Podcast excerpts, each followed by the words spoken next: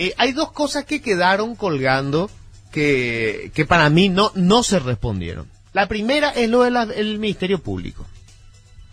Yo no me trago que en cinco meses todavía no tienen el contenido del teléfono de Hijazi que encontraron en su celda y en la que, según la información primera, estaba el famoso contrato que suscribió el hijo de Fretes con el hijo de Hijazi. Yo estoy casi seguro, no tengo ninguna duda, aunque no tengo ninguna prueba. O sea, no tengo ninguna prueba, pero tampoco la menor duda acerca de que el Ministerio Público le contó a Fretes que encontró ese documento. ¿Por qué eso es importante? Porque eso ocurrió 22 días antes del voto de Fretes,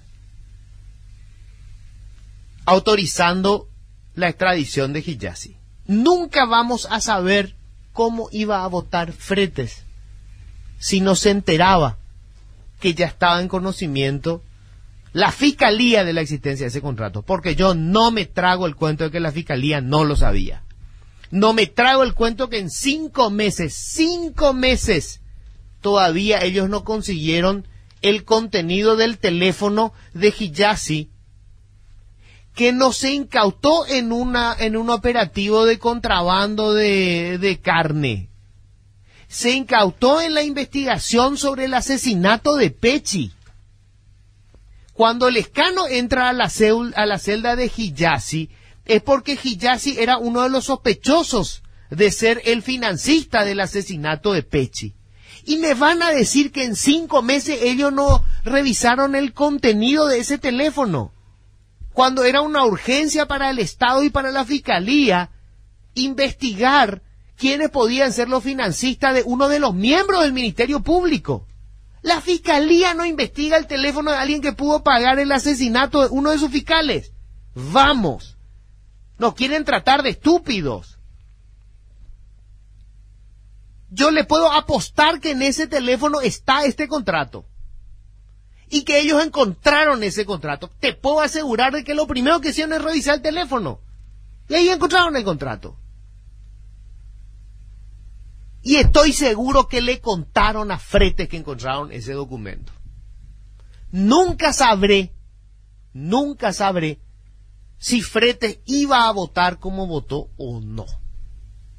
Es su palabra y punto.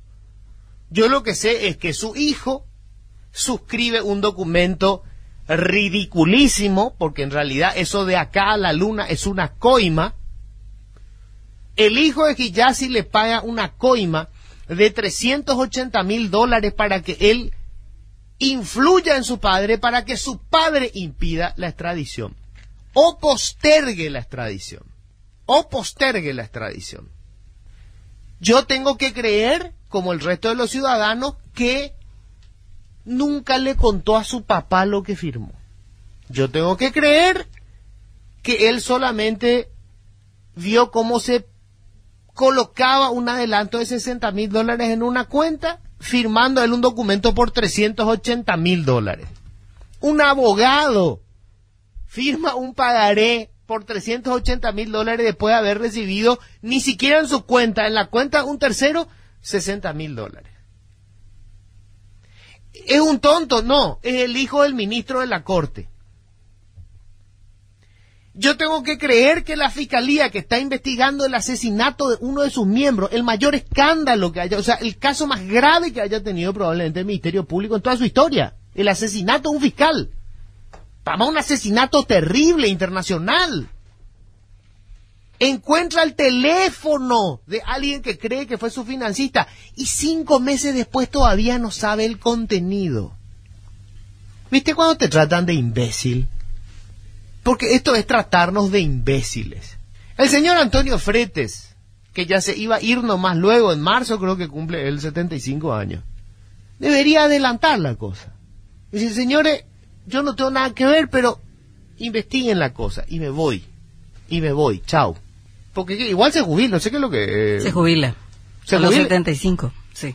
O sea, no se va a jubilar si se va ahora.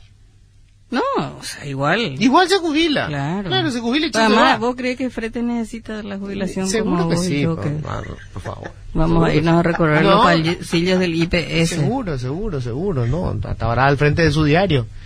Acá hay gato encerrado. Porque la nación dice, Frete votó extradición de Hijazi y ahora lo amenazan con juicio.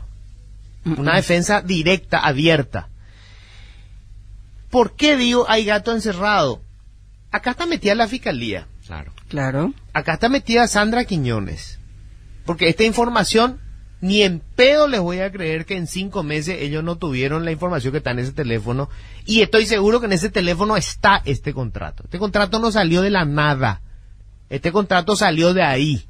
Entonces, el Ministerio Público es el que tenía la información. Sandra Quiñones tenía la información.